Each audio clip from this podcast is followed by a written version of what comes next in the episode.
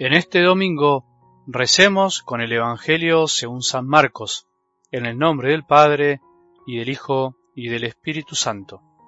Jesús se puso en camino. Un hombre corrió hacia él y arrodillándose le preguntó, Maestro bueno, ¿qué debo hacer para heredar la vida eterna? Jesús le dijo, ¿por qué me llamas bueno? Solo Dios es bueno. Tú conoces los mandamientos, no matarás, no cometerás adulterio, no robarás, no darás falso testimonio, no perjudicarás a nadie, honra a tu padre y a tu madre.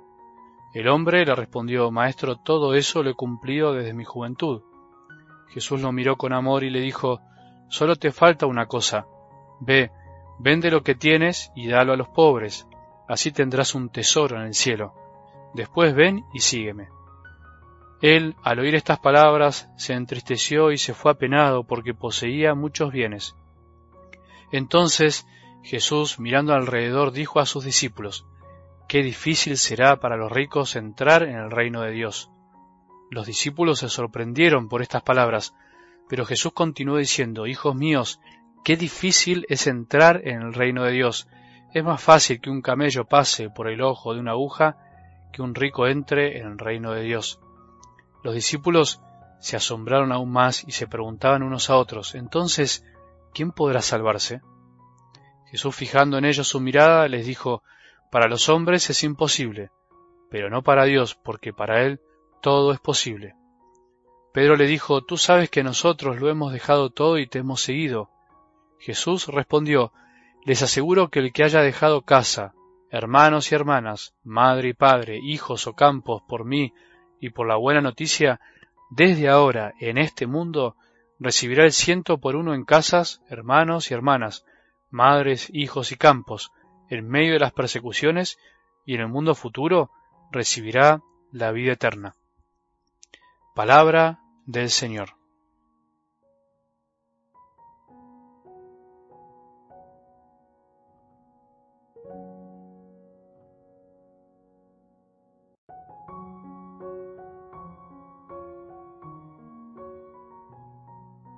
Buen día, buen domingo. Creo que no hay mejor manera de empezar este día que este gran Evangelio, escuchando esta escena en la que se nos pueden plantear tantas cosas, tantas sensaciones y reacciones diferentes. La palabra de Dios nunca deja de maravillarnos, nunca debería dejar de maravillarnos, porque cada escena del Evangelio es una fuente inagotable, un alimento perpetuo para todos nosotros, y por eso más allá de lo que dice la palabra en sí, podemos encontrar miles y miles de recepciones según el corazón de cada uno de nosotros.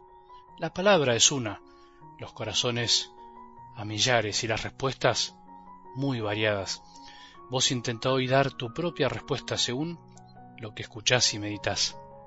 En algo del Evangelio de hoy, un hombre, no sabemos quién, no sabemos su nombre, podemos ser vos y yo, fue corriendo hacia Jesús se arrodilló frente a él y le hizo una gran pregunta.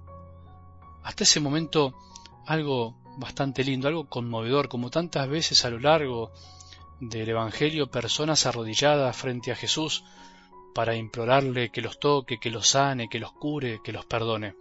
Hasta ahí todo muy lindo, sin embargo, este hombre le hace una pregunta bastante común, diríamos, aunque no deja de ser importante. ¿Qué debo hacer? En definitiva, le preguntó ¿Qué tengo que hacer para llegar al cielo, para ganarme la vida eterna? ¿Qué cosas tengo que hacer para ganarme la vida eterna, una vida futura después de la muerte, mejor y más plena? Su necesidad pasó por él mismo y no por algo que necesitó de Jesús. Ese es el primer gran detalle.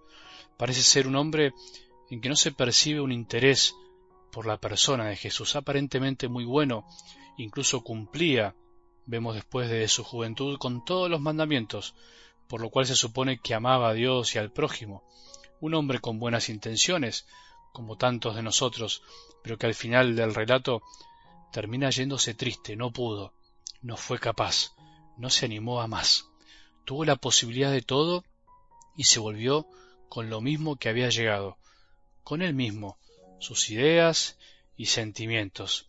Qué triste, ¿no? Pocas veces en el Evangelio se ve un encuentro de un hombre con Jesús y que termina en tristeza. Qué extraño. Así anduvo Jesús en este mundo, así anda también ahora, invitando a los hombres a que se animen a dejar de pensar en lo que tienen que hacer, a que se animen a salir de sus propias ideas y esquemas para vivir una relación de amor real y profunda, verdadera, con su corazón, con la persona misma de Jesús, que es Dios hecho hombre.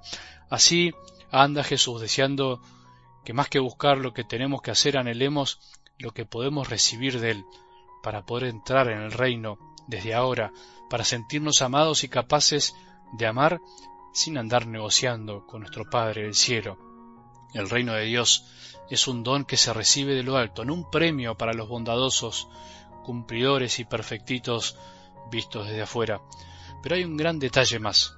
Solo puede recibirlo aquel que se da cuenta que justamente eso es un don, no algo que se gana por mérito propio, y que solo siguiéndolo a Jesús uno puede encontrarlo. Todo lo demás, todo lo que podamos pensar o nos enseñaron sin mala intención, es un negocio de la fe, es mercantilismo del amor, porque finalmente hago algo para recibir, cumplo para quedar bien, cumplo para alcanzar otra cosa, para calmar mi conciencia. En la vida de la gracia no hay meritocracia.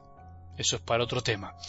Hoy ese hombre somos nosotros y no queremos volvernos tristes a nuestras casas con lo que trajimos, sino queremos volvernos con más, con un Jesús que es el verdadero tesoro. Si hoy vas a misa, no solo preguntale a Jesús qué debes hacer, qué tenemos que hacer, sino preguntale cómo podés recibir algo más de Él, cómo podés abrirte a la novedad. Mejor dejemos que Él nos mire con amor para darnos cuenta que el amor no tiene límite, que es posible dejar todo por Él. Esa es la verdadera actitud de un cristiano, dejarse mirar por Jesús. Todo lo demás vendrá por añadidura, lo que tengamos que hacer, lo iremos descubriendo paso a paso, en la medida que lo sigamos con todo el corazón.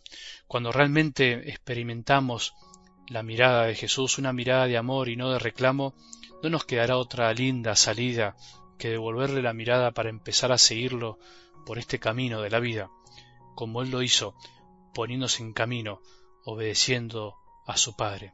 Qué distinto ser cristiano así. Sí, es verdad, es muy difícil, pero hay que pedirlo como gracia, como don, salir del esquema clásico de cumplimiento. Para los hombres es imposible, pero no para Dios, porque para Él todo es posible.